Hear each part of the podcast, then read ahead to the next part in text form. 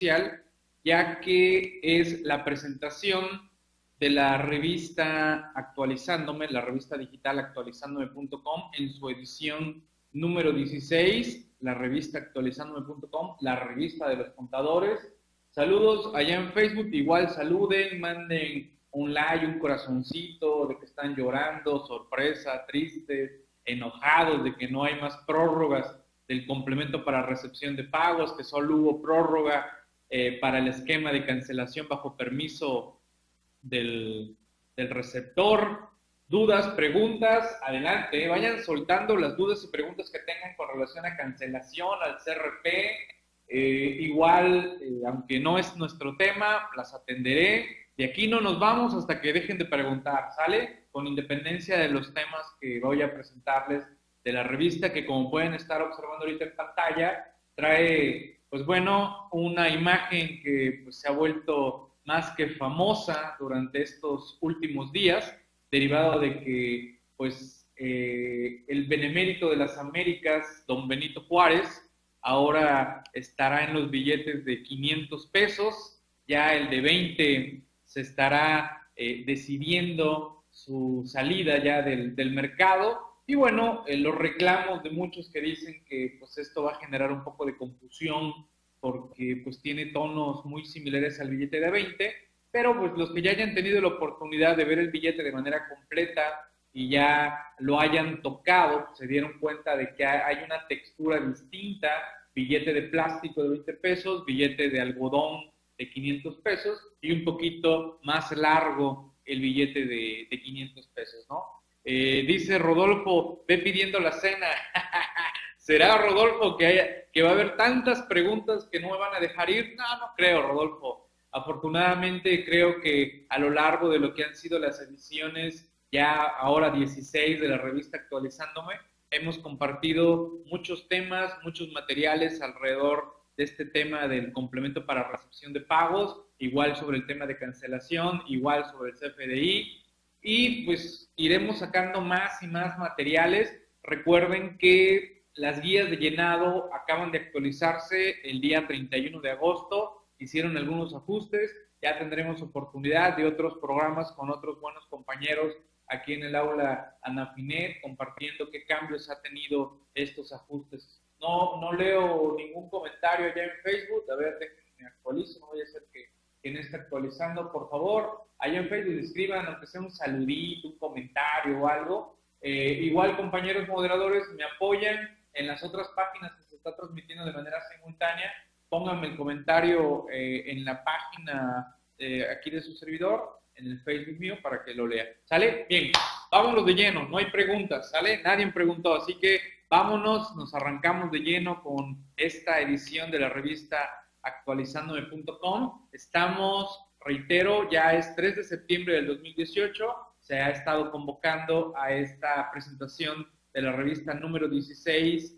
de actualizándome con esta portada de Benito Juárez, transmisión simultánea a través del aula virtual Afinet y a través de Facebook, alrededor de cinco cuentas en las que se está transmitiendo de manera simultánea esta sesión. Para los que por X o Y no puedan entrar al aula, pues nos está transmitiendo vía Facebook. El editorial, como siempre, compartiendo alguna frase en la que comparto una de Octavio Paz. Las masas humanas más peligrosas son aquellas en cuyas venas ha sido inyectado el veneno del miedo, del miedo al cambio.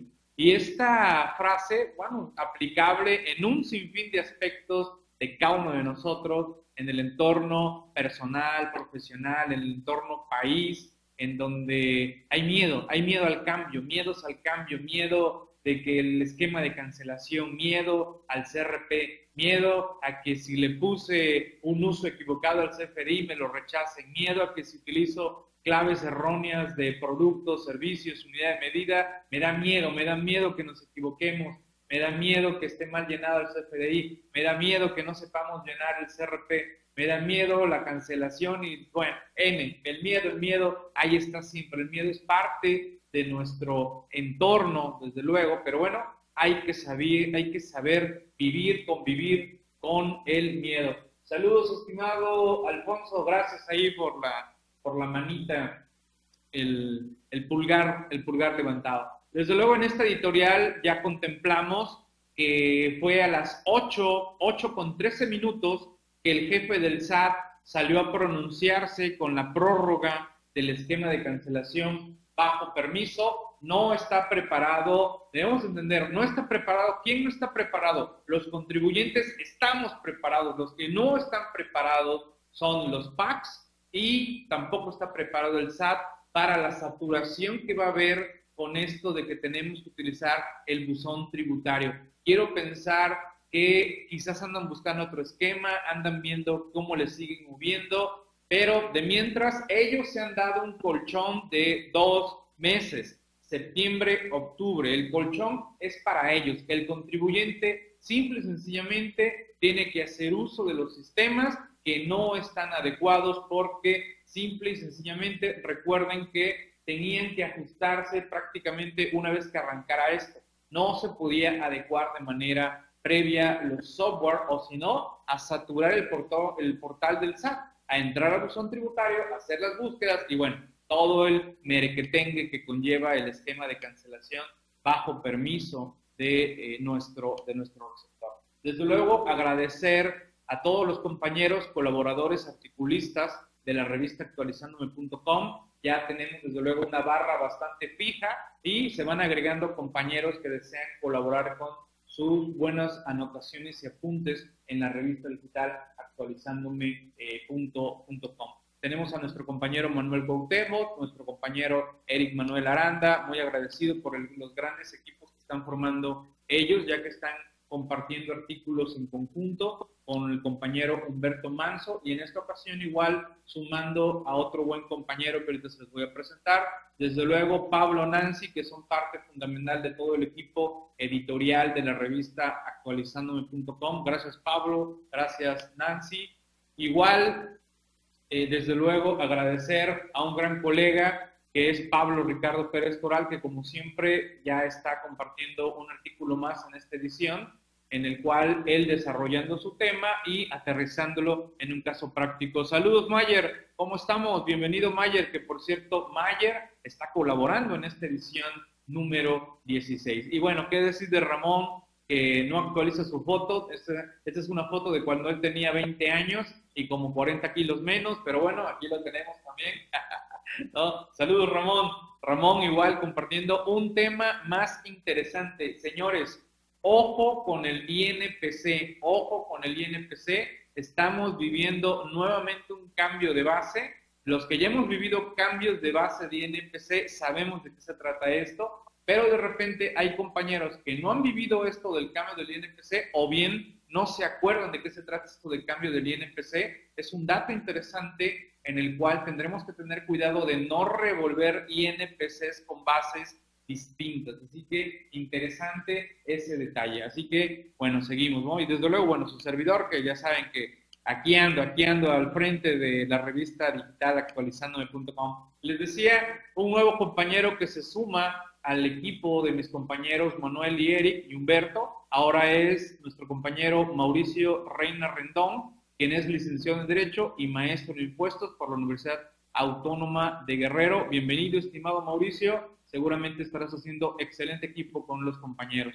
Y bueno, también doy la bienvenida a un excelente colega, es Gregorio Fuentes García, es contador público y auditor de la Facultad de Contaduría Pública de la Benemérita Universidad Autónoma de Puebla, maestro en impuestos por el IE, Campus Tuxtla Gutiérrez, y es docente de asignatura de la Autónoma de Chiapas, Campus 9, en Tonalá, Chiapas es asesor independiente. Y bueno, alguien ya más que conocido por muchos de ustedes, Pepe, Pepe Soto. Así que, pues bueno, como pueden observar, esta edición está cargada con temas interesantes. Les recuerdo, los temas, los temas de esta edición, si bien en portada eh, aparecen los temas que hemos considerado centrales, no son todos los temas. Recuerden que en cada edición estamos publicando en promedio 30 tópicos, 30 temas en cada una de las ediciones.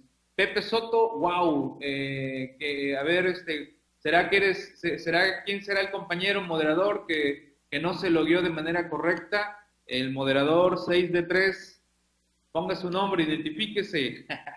Saludos. Allá en Facebook, muy tranquilos, escriban un comentario, hagan algo ahí, por favor, no sean malitos, que nada más saludó por ahí Alfonso y los demás, ¿dónde andan? Veo que andan más, compañeros por ahí. Pues bueno, vámonos, vámonos de lleno. Miren, ya me sacó aquí la, lengua el moderador que no se lo guió de manera, de manera correcta. Desde luego, Mayer, gracias Mayer por sumarte a esta edición. Sé que de repente hay que darse los tiempos y los espacios, estimado Mayer. Gracias por tu aportación en esta ocasión, que ahorita vamos a platicar sobre él de manera breve, rápida y concisa.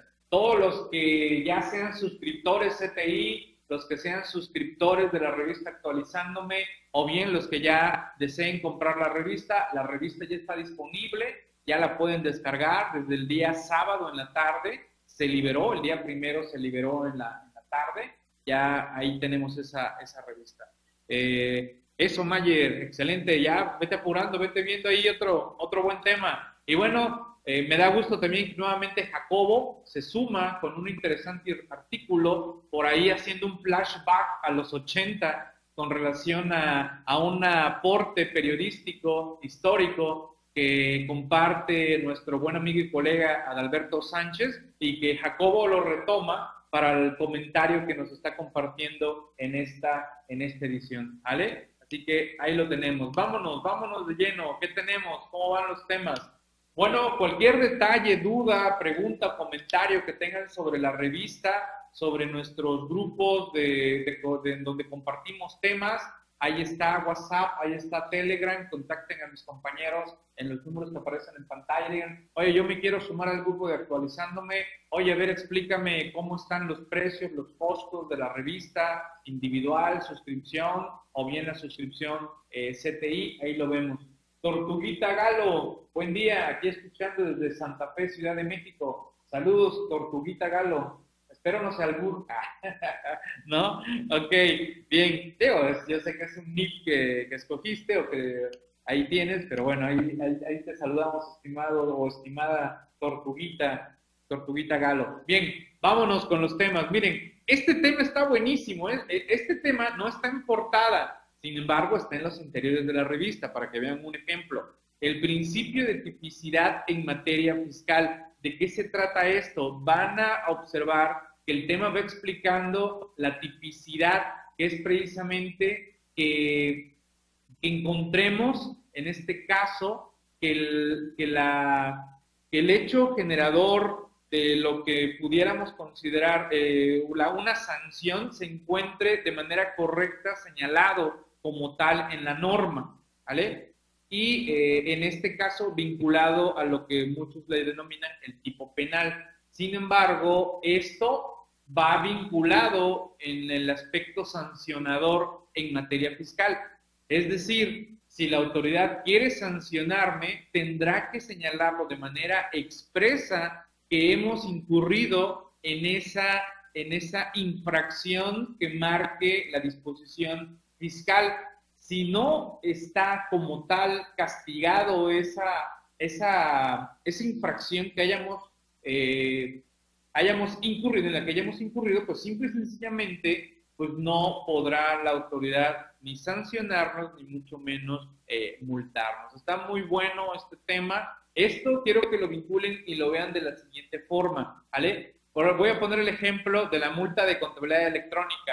La multa de contabilidad electrónica del envío, del envío de contabilidad electrónica, surgió hasta el 2016, es decir, no existía el tipo de, por no enviar la contabilidad electrónica, te vamos a sancionar. No existía existió a partir del 2016. Ahora, igualmente esto lo podríamos aplicar con el caso de, la, de que, en mi opinión, no encuentro en donde nos sancione el, llenado erróneo por un uso de clave incorrecta en unidad de medida, en producto, servicio, en forma de pago, método de pago. No hay una multa para mí por emisor por equivocarme en el llenado o mejor dicho, por el mal uso o erróneo uso de claves que no vayan acorde con el producto o servicio. No existe, ¿vale?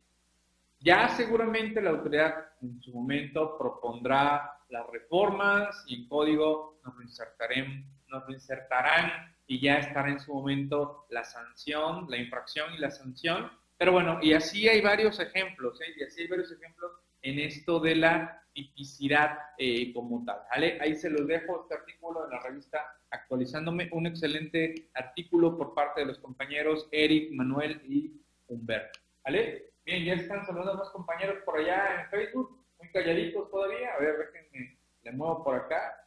No, todavía no, pero bueno, ahí están, atentos. Bien, seguimos. Ok, eh, van a encontrar, en esta edición, van a encontrar artículos con el tema de la autofacturación. Este es uno de ellos. Son tres artículos que estoy compartiendo con el tema de la autofacturación. Esta es la segunda edición en la que eh, estoy abarcando temas de autofacturación.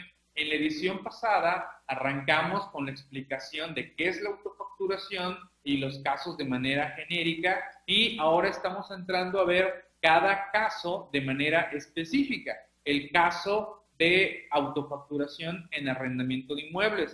¿En qué casos aplica la autofacturación en arrendamiento de inmuebles? Van a encontrarse precisamente, como vemos en el gráfico, antenas de telefonía, eh, también panorámicos, panorámicos publicitarios, son los casos más comunes en los que está regulado este esquema de la eh, auto, autofacturación. ¿Ok?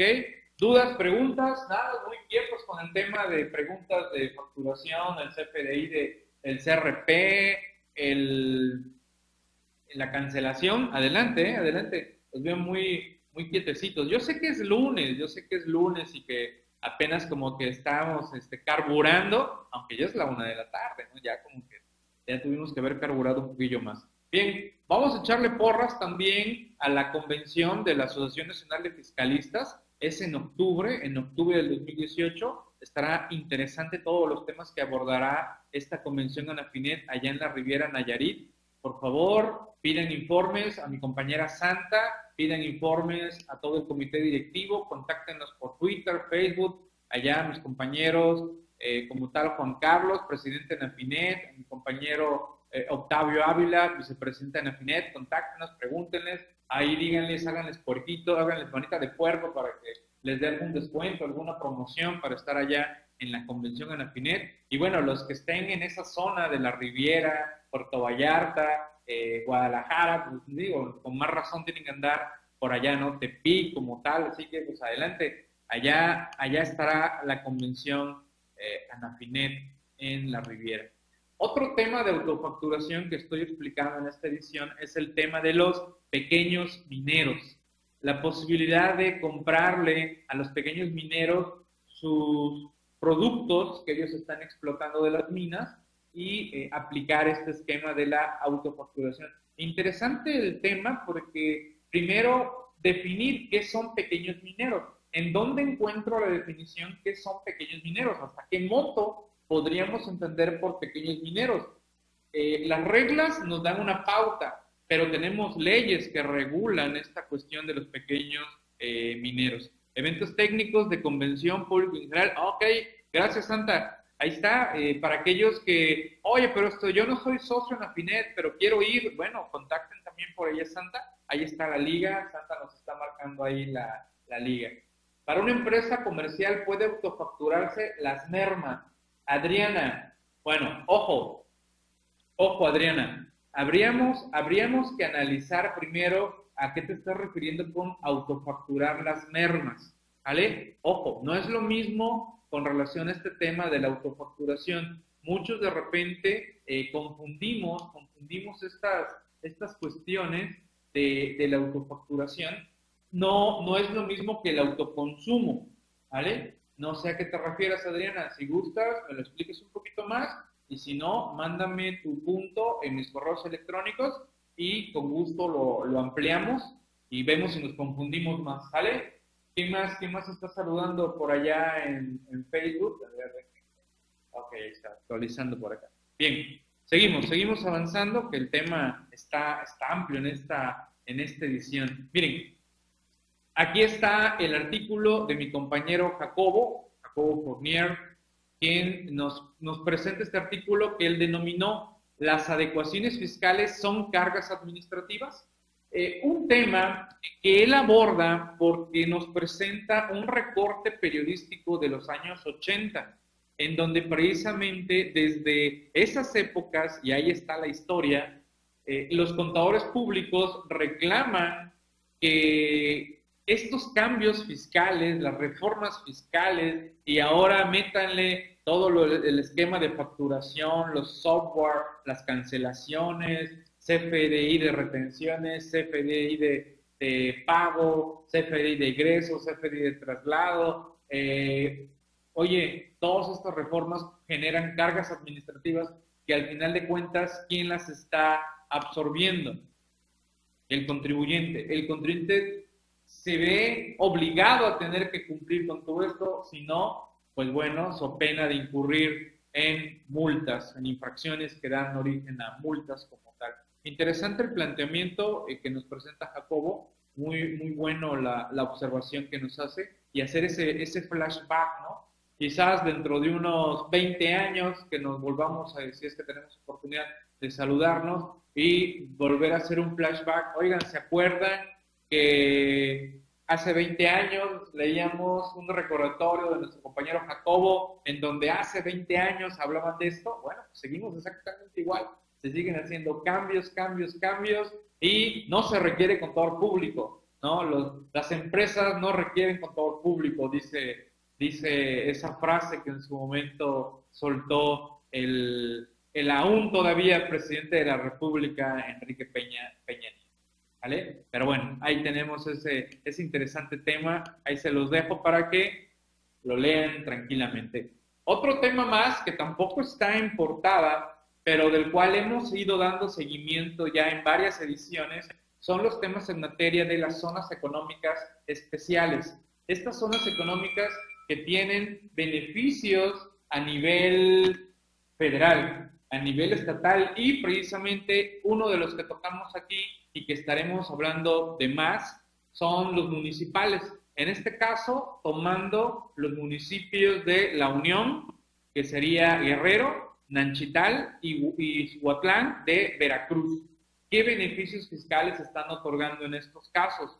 Podríamos decir que de manera general son muy similares, ¿vale? Sin embargo, hay variaciones, hay variaciones en estos eh, estímulos que están dando de manera, de manera municipal. A veces las variaciones son por las propias leyes municipales que tienen variaciones en nombres o en situaciones de eh, tributos que se pagan en cada uno de los municipios eh, respectivos. ¿Sale? Dice por aquí, eh, las mermas en relación a los productos que caducan nos echan a perder. Adriana, una merma como tal, si se dan los supuestos, pues es deducible para la empresa, desde luego, ¿no? Porque pues ya deja de ser útil para la empresa por estar echado a perder o caducado muy independiente, Adriana, de los requisitos que puedes cumplir eh, en materia de donativos en el caso de alimentos, ¿no? En el que el estímulo va enfocado a que dones esos alimentos y aparte eh, tengas una deducción adicional eh, de acuerdo a las disposiciones fiscales, ¿no? Pero si tienes un producto que ya se te echó a perder, pues simple y sencillamente, como ya se echó a perder, pues ya se vuelve una deducción. No es necesario aplicar eh, ninguna, ningún esquema de, autofacturación como tal, estimada a Adriana, ¿no? ¿Vale? Ahí con gusto lo pudiéramos comentar o bien rebotar alguna idea. Saludos, Lucero. Lucero Sicón, Supuni. ¿Vale? No, Supino, Supino. Lucero Supino. Saludos, Lucero. ¿Cómo estás? Bienvenida a la, a la sesión. Gracias por, por saludar. Estamos en la presentación de la edición número 16 de la revista digital actualizándome.com. Déjenme que aquí se me, se me perdió el, se me perdió el, los, los, comentarios aquí de los compañeros. Ah, ok, aquí está el botoncito. Ok, ya lo encontré. ¿Vale? Bien, ahí está. Listo. Saludos, saludos. Bien, seguimos avanzando con los temas. ¿Qué otro tema tenemos por aquí? Ok, bueno, recuerden que todo esto de tener que emitir el completo para resolución de pago, tener que cancelar bueno, puede ser que requiramos consumir más timbres y o bien cambiar de software, porque también pudiera ser que mi software no se adecuó, que requieren ustedes cambiarse de software. Bueno, una opción son los paquetes que manejamos en lo que es la tienda actualizandome.com, paquetes de timbre, dependiendo del número de timbres que requieran, es el, costo. Así que ahí lo tenemos, pueden contactar a mis compañeros allá en actualizandome.com, en Facebook, en Facebook es actualizandome.com, ahí también pueden contactar a mis compañeros Evelis, Mauricio o bien a, a. Así como tenemos nuestro grupo de WhatsApp también y Telegram, también tenemos nuestro grupo de Facebook en donde estamos compartiendo los compañeros, ahí se apoyan, dialogan, comentan opiniones, dudas, etcétera. Ahí también tenemos un grupo en Facebook, lo encuentran como facebook.com groups actualizándome. Ahí lo, ahí lo tienen, ¿no? ¿Vale? Hecho pues, seguimos. ¿Dudas, preguntas? Muy tranquilos, ¿eh? Nadie me está preguntando nada de, de facturación, ¿no? De cancelación, ya todo está clarísimo, ¿no? Tan claro como la gente que reclama que, no, no, yo, ¿por qué le pusiste uso por definir? Yo quiero que le pongas que es gastos en general, así que cancélalo y cámbialo, porque si no el contador me lo va a rechazar y ahí se agarran a, trompazos ahí por la factura y, por teléfono, los reclamos por correo, todo el mundo peleándose. No, no, no. El uso del CFDI es, una, es un requisito que se insertó al CFDI, pero no tiene fundamento legal. Así que lo que le pongan ahí ahorita no afecta en materia fiscal. ¿Vale? Así de sencillo.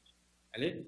Eh, de cancelación, no, solo ver qué cambios hay en la factura global. Ah, ok, pues hasta este momento, Rodolfo, no hay cambios en la factura global como tal. Eh, hay una propuesta de regla que todavía no se publica, que quizás estén todavía haciendo adecuaciones, lo que le llamamos el famoso ticket electrónico, estimado Rodolfo. Ya olvídense de las notitas de venta, ahora serán tickets electrónicos que se podrán entregar de manera impresa o digital con un folio que le pedíamos al SAT y con el código de barras bidimensional. ¿Ok?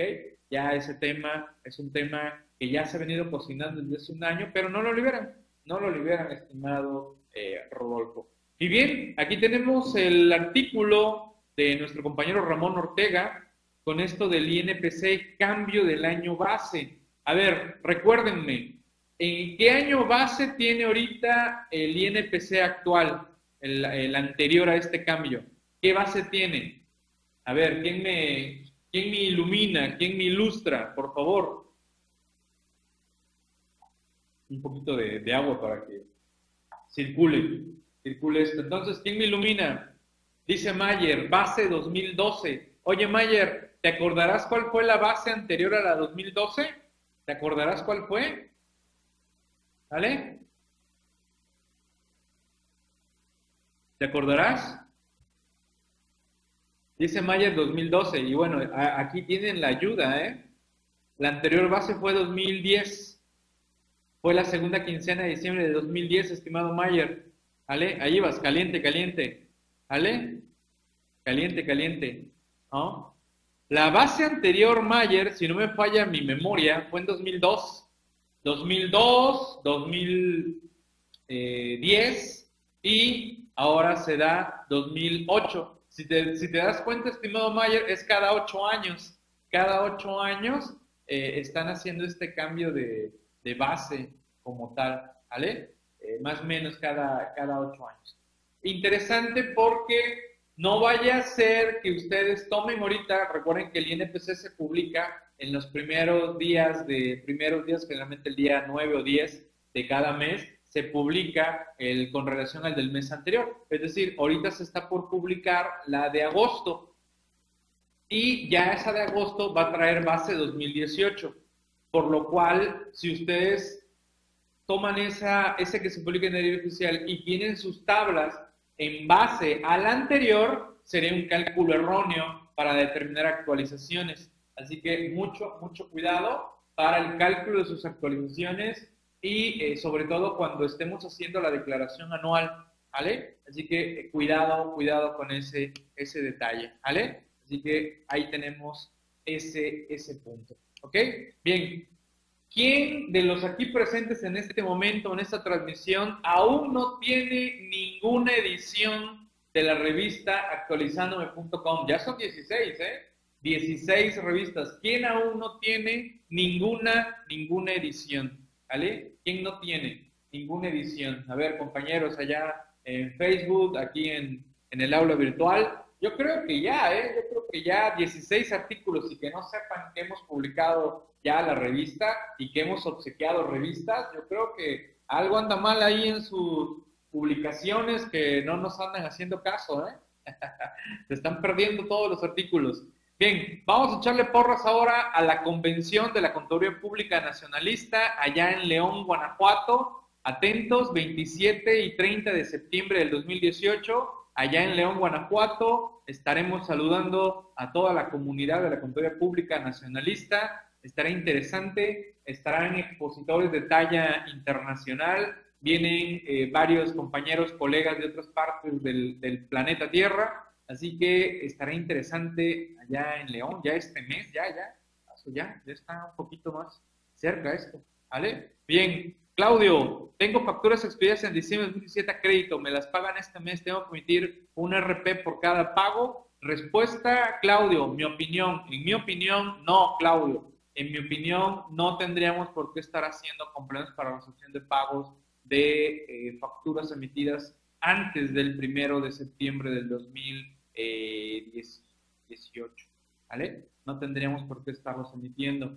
Eh, hay otros criterios que dicen, no, no, sí tienes que emitir, pero lo tienes que emitir con las famosas claves estas 0809, del cual también ya he expresado mi opinión, que no hay fundamento de la existencia de eso de tener que emitir un CFDI de ingreso con clave 0809.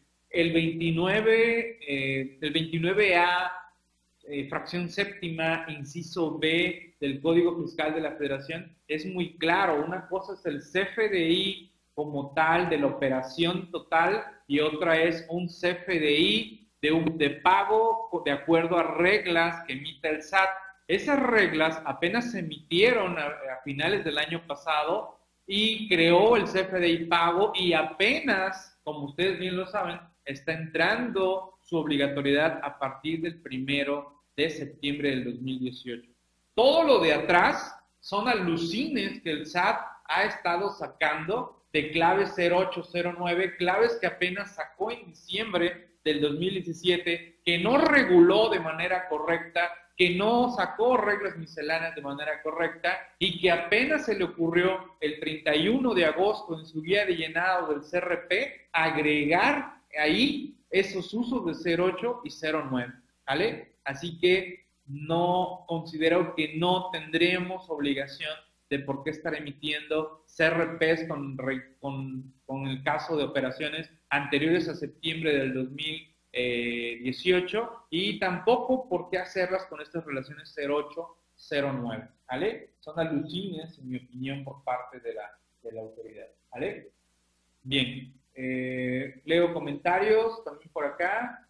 Eh, ah, ok, gracias por allá el equipo de actualizandome.com, ahí compartiendo las ligas para los que aquí, los que quieran adquirir esta revista de manera individual o bien allá las, las suscripciones.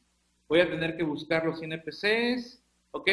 No, no, a la orden, Claudio, a la orden, Claudio, ¿vale? Desde luego, el otro punto que vamos a tener que empezar a batallar es con todos aquellos que van a empezar a clientes. No, yo quiero mi CRP, yo quiero mi CRP y hazme mi CRP. Ah, no, házmelo con la clave 0809. Si no, no te pago, ¿no? Y dices tú, aguántame. Yo soy el emisor. A mí es en todo caso al que me van a venir a sancionar por no emitirlos pero tú no me puedes obligar a emitirte los complementos porque al final de cuentas al receptor no le interesan en este momento los complementos para resolución de pagos. En mi opinión, no hay fundamento legal en el cual el receptor requiera el complemento de resolución de pagos para poder deducir o acreditar. ¿Cómo vas a acreditar si ni siquiera tiene los impuestos el CRP? ¿vale? No hay fundamento en el que diga que se requiere contar con un CRP para poder deducir acreditar. El comprobante correcto es el CFDI de ingreso, en donde viene desglosado mis productos, servicios, impuestos y mis datos completos como tal, no en el CRP, ¿vale? El CRP es una figura que está surgiendo para regular los pagos que recibe el emisor, no para regular los pagos que hace el receptor. Al final de cuentas, yo que estoy deduciendo, voy a acreditar que estoy pagando con cheque, transferencia, efectivo. Bueno, tendré mis estados de cuenta, mi factura, pero el CRP no me sirve a mí para deducir y acreditar. Es un tema que está en discusión y que, bueno, ya los que me han escuchado en otras ocasiones sobre el tema saben de lo que les estoy eh, hablando. ¿Vale? Bien, seguimos avanzando en Facebook. ¿Más comentarios? No, todos tranquilos. Bien, vamos, seguimos avanzando, que el tiempo va que vuelan. Pero ya les dije, ¿eh? si ustedes preguntan, yo de aquí no me voy. ¿Vale? Eh, así lo está vendiendo el SAT. Saludos, Víctor, ¿cómo estamos? Saludos, Mayer. Así lo está vendiendo el SAT. Eh, digo, eh, recuerdo que los eventos siempre salen con que, oye, es que en la pregunta 17 de preguntas frecuentes del SAT dice que sí se requiere el CRP para poder deducir y acreditar. Y yo le, y yo le digo, ok, chécate los fundamentos, analiza los fundamentos. En los fundamentos no hay nada que diga que se requiere contar con un CFDI de pago para poder deducir y acreditar. No lo hay y los fundamentos que invoca la autoridad simple y sencillamente no existen. ¿Vale? Claro, no existen en el sentido vinculatorio a un CRP para cuestiones de deducción y eh, acreditamiento. ¿Ok? Saludos Dionisio, hasta Cancún. ¿Cómo andamos, estimado Dionisio? Si eres el compañero Dionisio allá del, del tecnológico de Cancún, me imagino, ¿verdad? Yo me acuerdo muy bien por el, por, el nombre, ¿no? Dionisio, no es un nombre eh, normal, común como tal. ¿Sí, no? ¿Sí o no? Me estoy equivocando, Dionisio. ¿No? Saludos hasta Cancún, allá los compañeros del tecnológico de Cancún, que ya tendremos oportunidad en alguna ocasión de irlos a, a saludar nuevamente. Un gustazo siempre convivir con estudiantes a lo largo y ancho de, del país, ¿no? Y recuerden, hay aquí estudiantes de contaduría, administración, derecho, carreras afines, recuerden que pueden tramitar su beca para ser eh, parte de los instructores CTI y se les dé su beca de CTI sin costo como tal, por apoyar a los estudiantes que están eh, pues arrancando, iniciando esta, esta forma de vida que es la materia, la materia fiscal. ¿Vale? Saludos, estimado Dionisio. No, pues si no, imagínate, Dionisio, y no cómo le hacemos para recordar tanta cosa. ¿No? A ver, dudas, dice por aquí Tortuguita. Duda, con respecto al CFDI, si emito una factura con pago en una sola exhibición el día 4 y es paga del 25 por totalidad, ¿es correcto el método de pago? Ok, buen punto, estimada o estimado Tortuguita, no sé si sea femenino o masculino, ¿no? Porque no, no creo que exista el tortuguito. Bueno, sí, sí podría existir, pero bueno. ok, mira, este, compañero, compañera. Bien, ese es un criterio que varios estamos tomando y se los quiero compartir y recordarlo con todos ustedes. Vean, si yo sé que mi cliente, yo le emito la factura quizás los primeros días del mes y sé que mi cliente me va a pagar dentro de ese mismo mes el día 10, 15, 20, 30 me va a pagar porque siempre me paga en el mes, ¿para qué nos complicamos la existencia? Simple y sencillamente yo ya le voy a poner método de pago, PUE, y siempre me paga con transferencia, le voy a poner forma de pago 03. Listo, todos felices, todos contentos y nos evitamos tener que andar emitiendo un CFDI al que le pongas PPD y le pongas 99 por definir y cuando te pague a los 5 días, te pague al otro día, te pague el día 10, 20, 30, ya no le emites el CRP porque tú ya le habías puesto PUE con la forma de pago y punto, adiós, San se acabó. ¿Qué quiere la autoridad? La autoridad lo que quiere es que cuidemos la acumulación para efectos, en su caso por flujo de efectivo en ICR o bien en IVA. Eso es lo que quiere. Y si, pues, si al final de cuentas en el mes estamos liquidando la operación, pues ¿para qué nos metemos con que, a ver, no, dámela con PPD y te pago mañana, y mañana me haces el CRP. Con independencia de los famosos 10 días naturales que tenemos para emitir el CFDI, para los que digan, no, bueno, eh, dame mi, mi CRP ahorita, oye, aguántame, yo soy el emisor y yo quiero hacértelo hasta el día 10 del natural del mes siguiente, ¿vale? Pero bueno, ya esos serán dilemas, problemitas que tendremos que, que discutir como tal. No sé si estamos de acuerdo, Tortuguita, ¿vale? Ah, femenino, Chelly. Ah, ok, Chelly. Mira, si es que está mejor, así ya te puedo decir Chelly. Saludos, Chelly. ¿Vale? Saludos, Chelly, femenina. ¿Vale? Así que ahí está, estimada Chelly. ¿Vale? Ese es un criterio que podríamos tomar. Si yo sé que mis clientes me pagan en ese lapso del mes, pues ya, pues, pónselo como, como PUE y pues, la forma de pago que esté pagando, ¿no? El detalle es, dices, oye, es que no sé cómo va a pagar. Bueno, si no sabes cómo te va a pagar, pues pregúntale, eh, ya de, oye, pues ya nos pongamos de acuerdo, oye, no, siempre te voy a pagar con transparencia y, y ponle PUE y nos evitamos que tú hagas RP y yo tenga que andar viendo dónde andan mis, mis eh, complementos como tal, ¿ok? ¿Sí vamos? ¿Opiniones? Adelante. Bien, vámonos con este otro tema, también de un excelente colega y amigo, que también se ha sumado como parte de los articulistas ya de la, de la barra fija de la revista actualizando el domicilio fiscal, cuál debe ser. Interesante el tema, cómo lo aborda nuestro compañero Juan Alberto, porque precisamente la autoridad ya está cuidando mucho, ya está cuidando mucho cuál es el domicilio que estamos plasmando, ya nos interroga cuestiones del domicilio. ¿Es propio? ¿Es arrendado? ¿Otra figura? ¿Quiénes más están ahí? O bien te cuestiona, oye, en ese domicilio tenemos registrado estas empresas, qué relación tienes con esas empresas y si no, ya no nos está dejando registrarnos al RFC por tener ese detalle en el domicilio, ¿vale? Así que observar cómo eh, nuestro compañero Juan Alberto Rentería nos da un repaso del artículo 10 y verdaderamente será nuestro domicilio fiscal el que estamos plasmando como domicilio fiscal.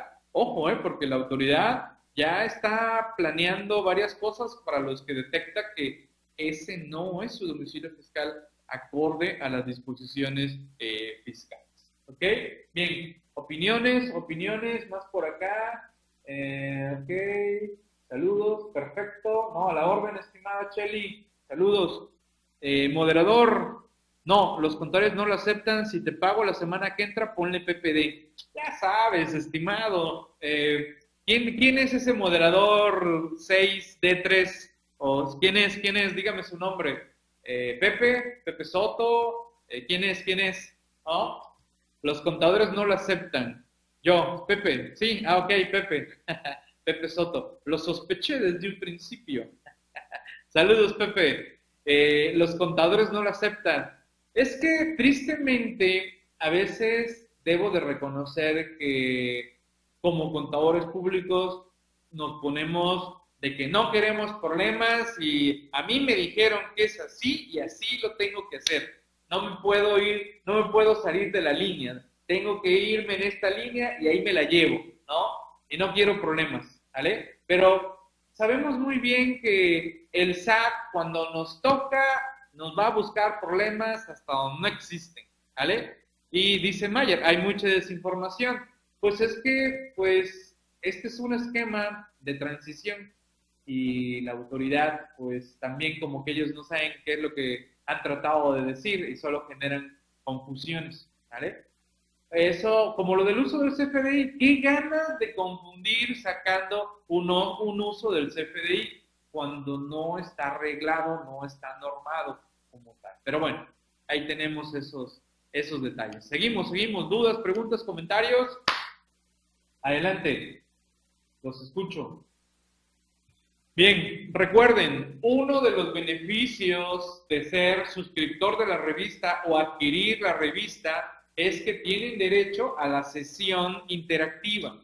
¿De qué se trata esta sesión interactiva? Esta sesión interactiva se trata de que nos reunamos, en este caso, el 8 de septiembre, de 11 de la mañana a 1 de la tarde, es sábado, si no mal recuerdo, nos vamos a reunir para analizar, checar, atender dudas, preguntas, comentarios sobre la edición número 15. La edición número 15 es esta que tenemos en pantalla, en donde vemos el rompecabezas del CFDI, ¿no? A ver, que alguien arme el rompecabezas del CFDI y a ver si lo logra armar.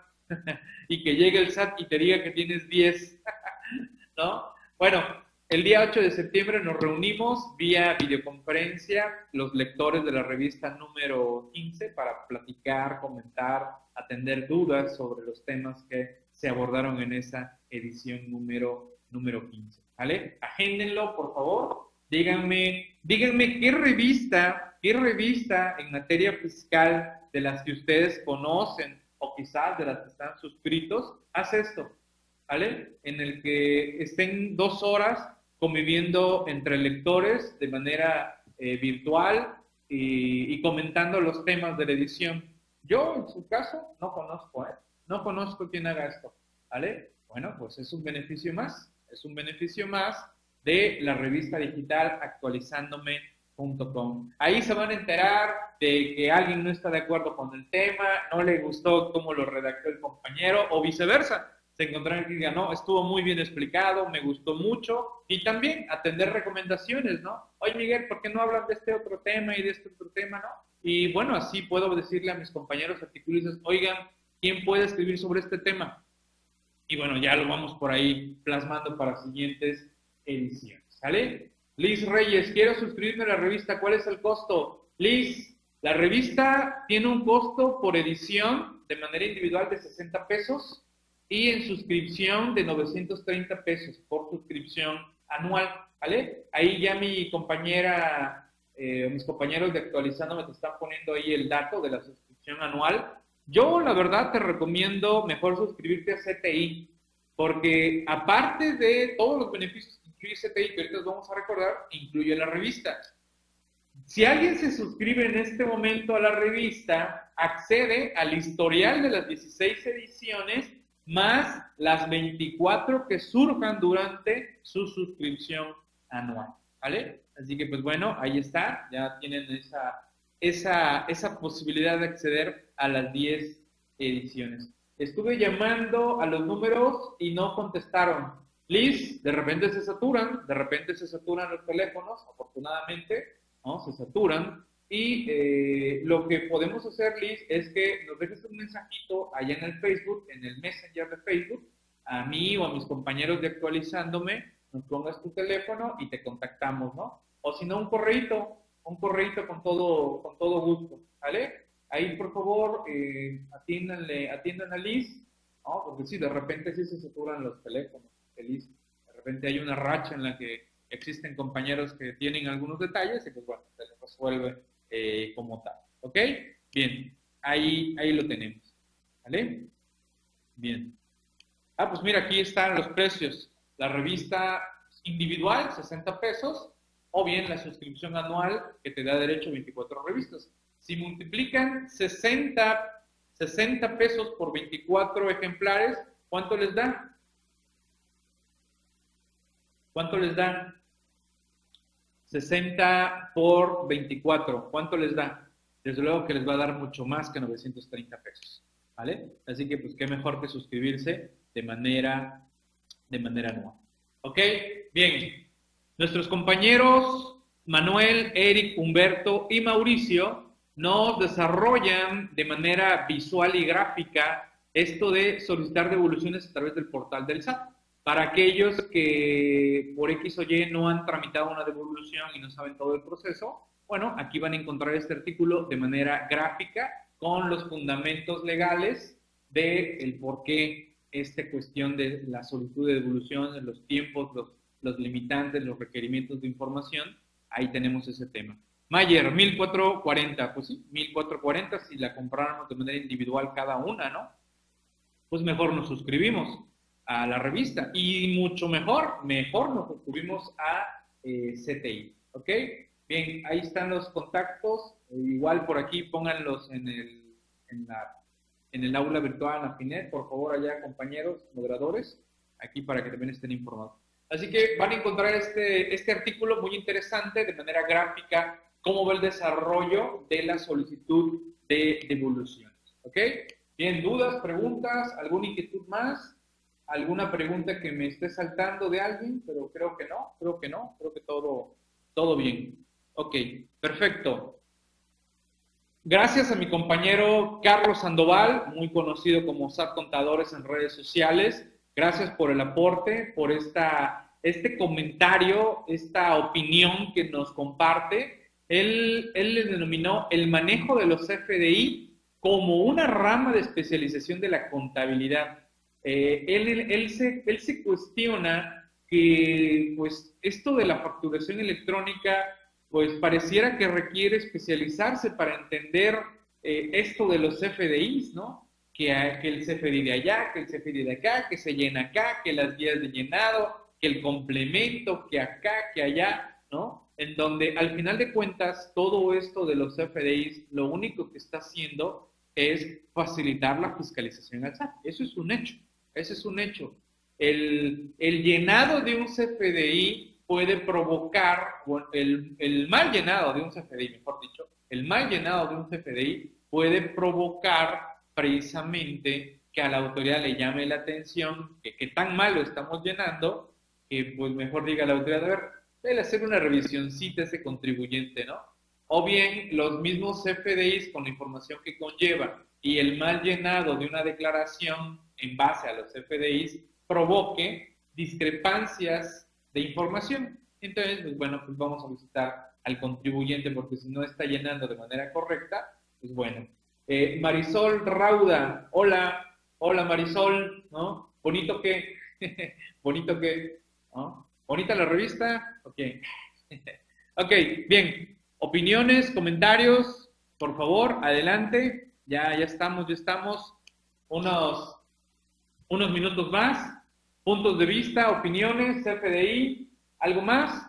Bien, igual agradecer a todo el equipo que está atrás de todo el proceso editorial, a mis compañeros del equipo de ventas, gracias por la gran labor, gracias por permitirnos presentar en hasta este momento 16 ediciones de la revista actualizandome.com, gracias al equipo de ventas que nos ayuda precisamente a atender todos los aquellos que estén interesados en, en adquirir la revista. Gracias a ustedes que están adquiriendo la revista, que están adquiriendo las suscripciones, porque pues sin ustedes, pues simplemente pues ya no podríamos seguir, ¿no? Ya no podríamos seguir porque pues, todo esto desde luego eh, conlleva, conlleva costos que pues que hay que soportar y que mejor que gracias a todos los que son ustedes como nuestros suscriptores adquirentes de la revista actualizandome.com y bueno, qué más también agradecer a todos los que han confiado en capacitación totalmente por internet.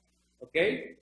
Eh, hola, buen día, saludos Hilda, saludos Marisol, ¿cómo estamos? Bonito, ah, ok, bonito día, ah, ok, claro. Buen día, buen día, estimada Marisol. Saludos Sofi, saludos Sofi, igual, pulgar arriba. ¿Vale? Los demás aquí en el aula, muy calladitos, ¿cómo andamos? ¿Cómo vamos? ¿Bien? Bien, seguimos, ¿qué más?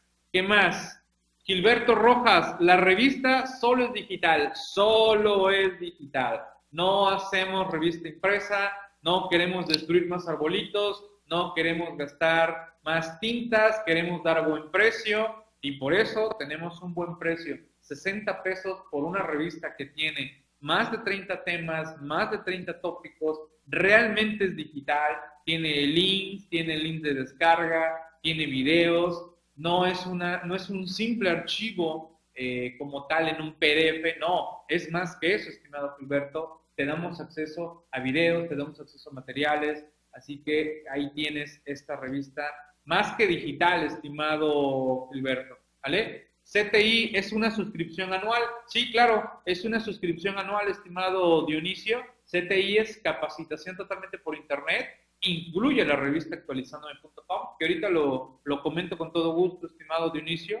Gilberto, gracias por, por preguntar y por estar interesados por, por sumarse. Bien, Retención de ICR en pago de prima vacacional es un interesante artículo que nos está presentando nuestro compañero Gregorio Fuentes. Viene el desarrollo de los fundamentos y viene el caso práctico de la retención de ICR. Muy interesante, eh, gracias estimado Gregorio. Recuerden que la retención del ICR, precisamente en materia de prima vacacional, pues es cuando se paga la prima vacacional.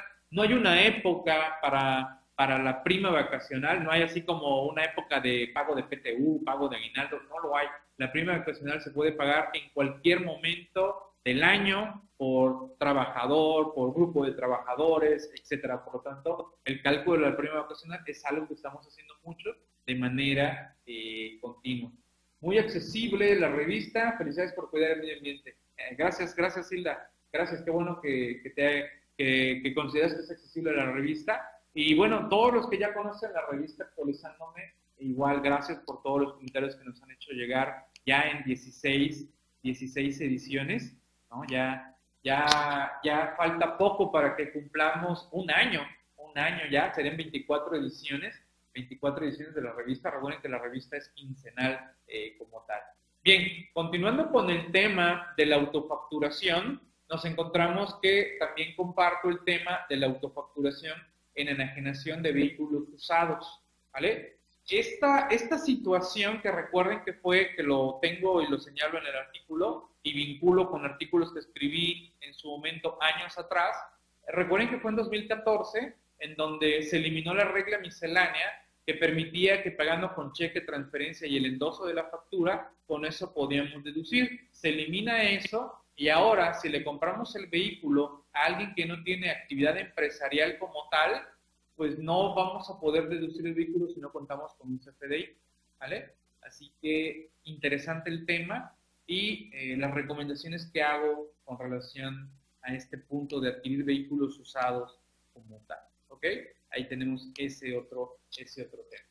Y bueno, otro también interesante artículo de mi compañero Pablo Ricardo eh, Pérez, deducción inmediata para micro y pequeñas empresas. Les recuerdo que este año será el último año en donde aplicaremos la deducción inmediata, si es que no surge otro decreto, ¿vale? Para eso, pues bueno, estaremos atentos a las reformas fiscales que se podrían este, promover o a los, decretos que podrían surgir. Así que, pues este sería el último año y qué mejor que recordar que podemos aplicar la deducción inmediata.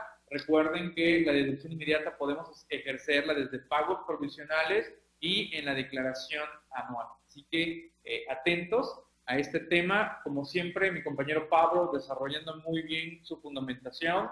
Después nos hace preguntas sobre el tema, haciendo un resumen y ya nos lo plasma en un caso práctico final. ¿Ok? Así que interesante el desarrollo de mi compañero Pablo Ricardo Pérez. Y bueno, vamos a echarle porras a Pepe Soto, el moderador 6 de 3.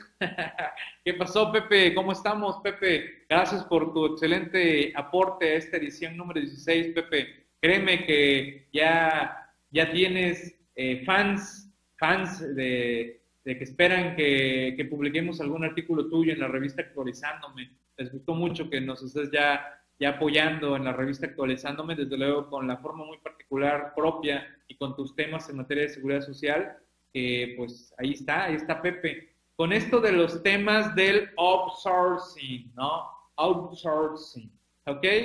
¿De qué se trata el artículo de, Pepe Soto? Pues bueno, ahí vemos que arranca que derivado de la reforma 2012, el outsourcing se volvió un esquema con ciertas precisiones que a los interesados en aplicarlo en sus empresas deben cuidar. Y en efecto, recuerden que si bien eh, la ley no prohibía el outsourcing, ahora desde el 2012 están regulándolo. Y hay que cuidar muy bien si se cumple con los detalles de la subcontratación laboral. ¿Realmente estarás manejando de manera correcta la subcontratación laboral? ¿Estás contratando verdaderamente el esquema que, cumpla con estos requisitos? Y aparte recuerden que se viene una carga adicional en materia fiscal, que para poder deducir y acreditar el IVA hay que cumplir ciertos requisitos y que nos han prorrogado la informativa,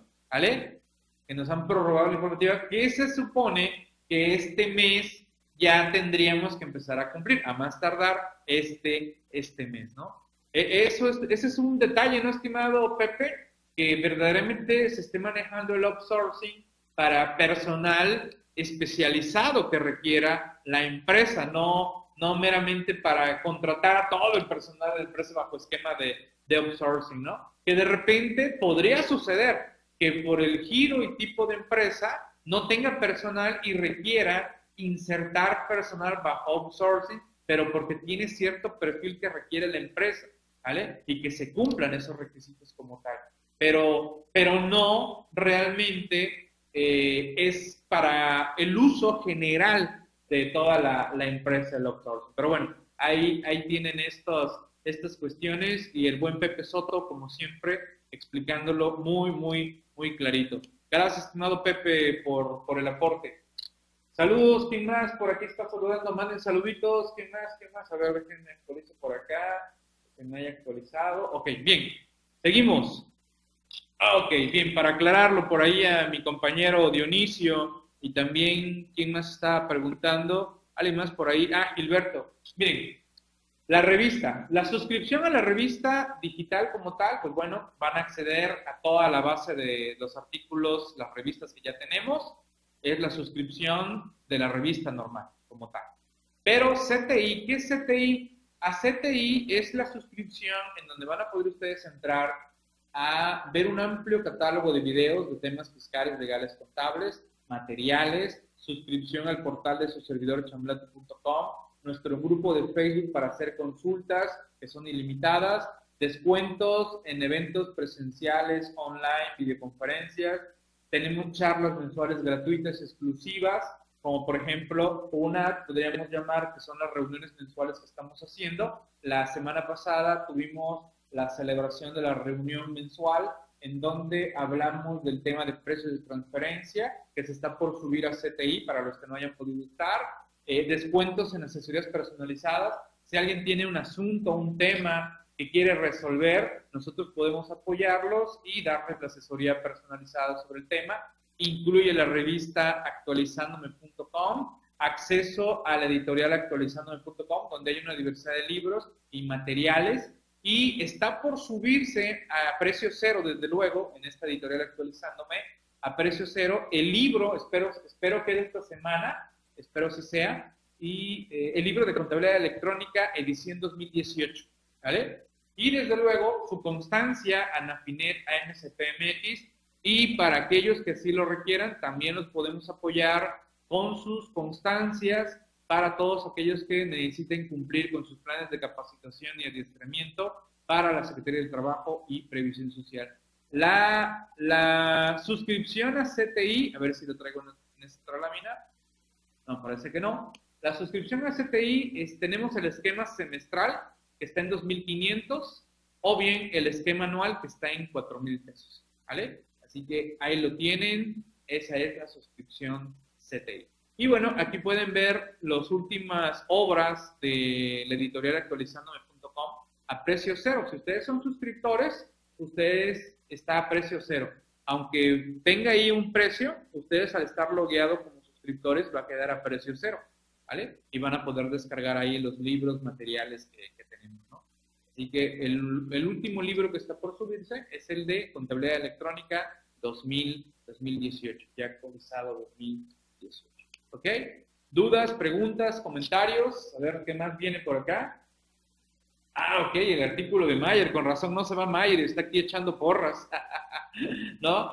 Bien, Mayer nos está compartiendo un tema también que de repente pues se nos pudiera olvidar a varios, a muchos, y qué más decir a los contribuyentes, el de incorporación voluntaria al régimen obligatorio, ¿vale? La posibilidad de, de adquirir el seguro social eh, los servicios del Seguro Social bajo un esquema eh, voluntario, como si fuera un seguro, desde luego, ¿vale? Interesante tema que de repente, pues varios, eh, por X o Y, o porque no se le da la difusión de vida, o bien porque pues ya muchos tienen tachado al INS de que pues no sirve, ¿no? Pero pues, oye, de repente pues nos puede sacar de apuros, ¿no? O porque muchos están acostumbrados a decir, ay, no, yo me atiendo por particular. Sí, pero cuando puede ser algo muy grave y, el seguro que yo pudiera tener de manera privada no, no, no alcanza a gastos médicos mayores o no tengo seguro de gastos médicos mayores, pues bueno, ahí está, el, está la opción del mismo eh, IMSS como tal, ¿no? Con, el,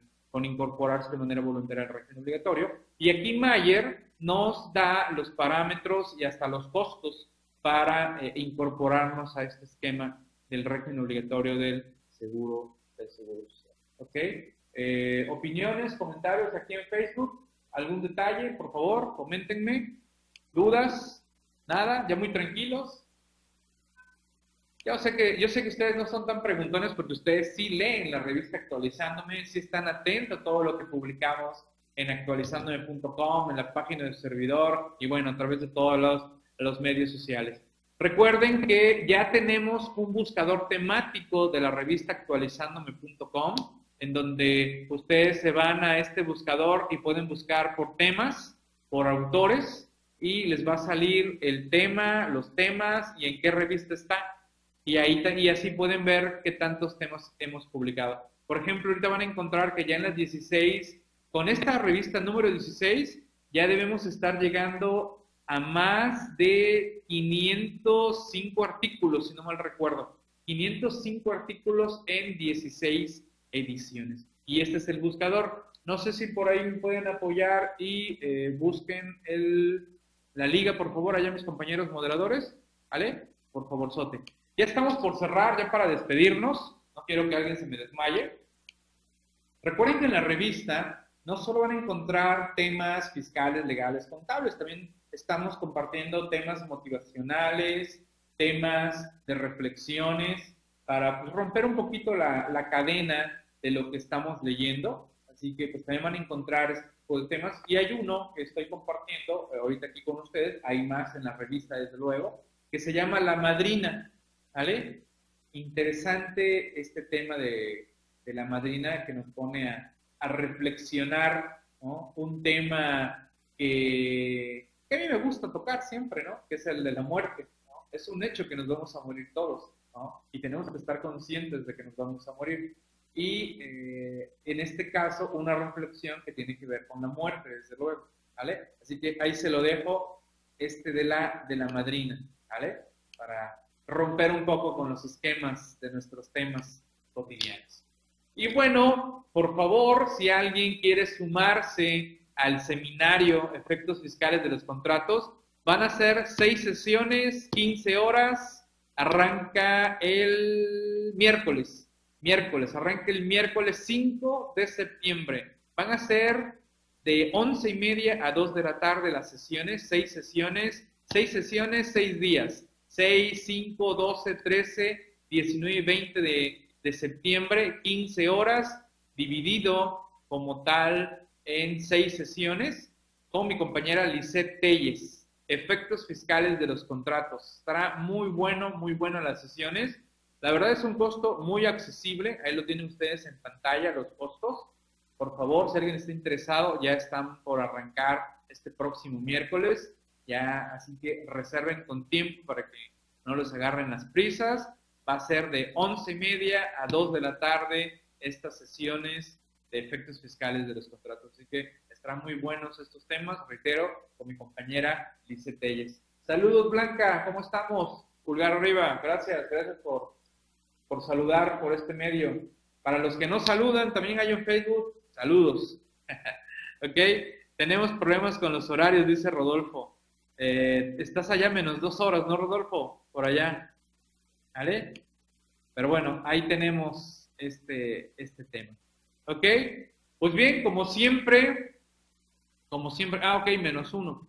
Eh, como siempre, gracias por su atención. Eh, recuerden que la revista actualizandome.com lo pueden adquirir en actualizandome.com, en diablillofiscal.com, en cti.actualizándome, con la red de distribuidores autorizados que tenemos en León, que tenemos en Villahermosa, bueno, en lo que es Tabasco, eh, lo que es la Ciudad de México, lo que es, eh, están olvidando Puebla, lo que es Monterrey, eh, bueno, varias partes, ¿no? Por si alguien no quiere, quiere comprarlo con alguien de su localidad, bueno, puede contactar desde luego con alguno de los compañeros de la red de, distribuidores, ahí los van a encontrar, también ellos andan promoviéndolo ya en, en redes sociales, con todo todo gusto también con ellos pueden adquirirlo. ¿Vale?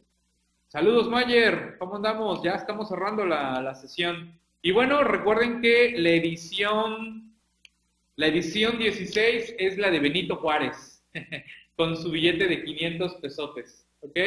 Ahí tenemos, esta es la portada de la edición número 16. Pues ha sido un gustazo compartir con ustedes esta oportunidad de presentar la edición. Gracias por tu tiempo, gracias por el espacio.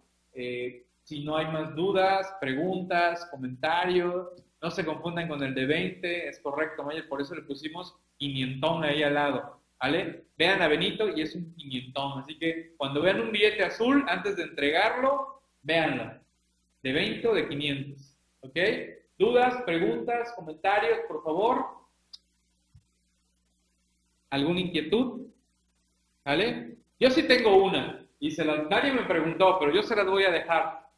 Un tema que comentábamos con Mayer en la mañana con relación a que hay varios contribuyentes que están exigiendo que el complemento para resolución de pagos lleve los datos del RFC del emisor, RFC del beneficiario, cuenta del beneficiario, cuenta del emisor, eh, número de operación y todo eso, ¿no? En el CRP.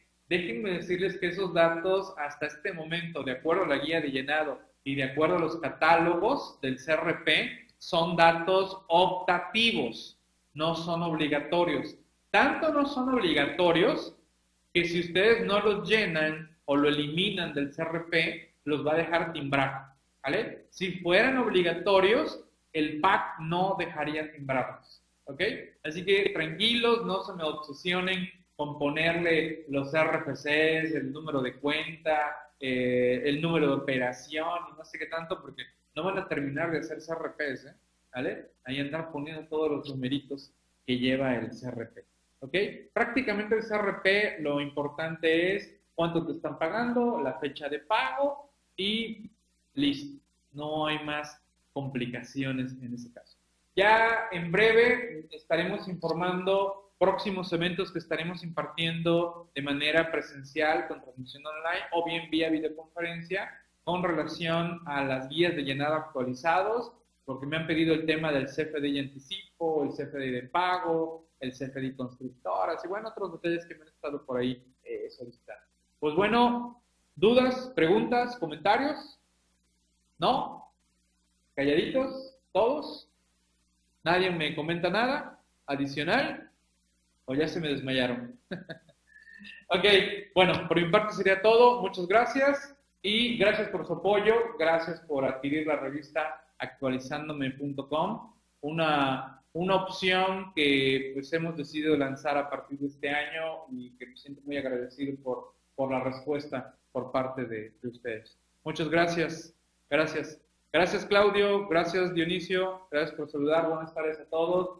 Gracias igual allá en Facebook. Saludos, gracias Blanca, gracias por estar atento, gracias a los que mandaron saludos allá a través de, Facebook. Me retiro a la orden y les agradecería mucho si comparten esto a través de sus redes sociales. Gracias, hasta la próxima. Saludos.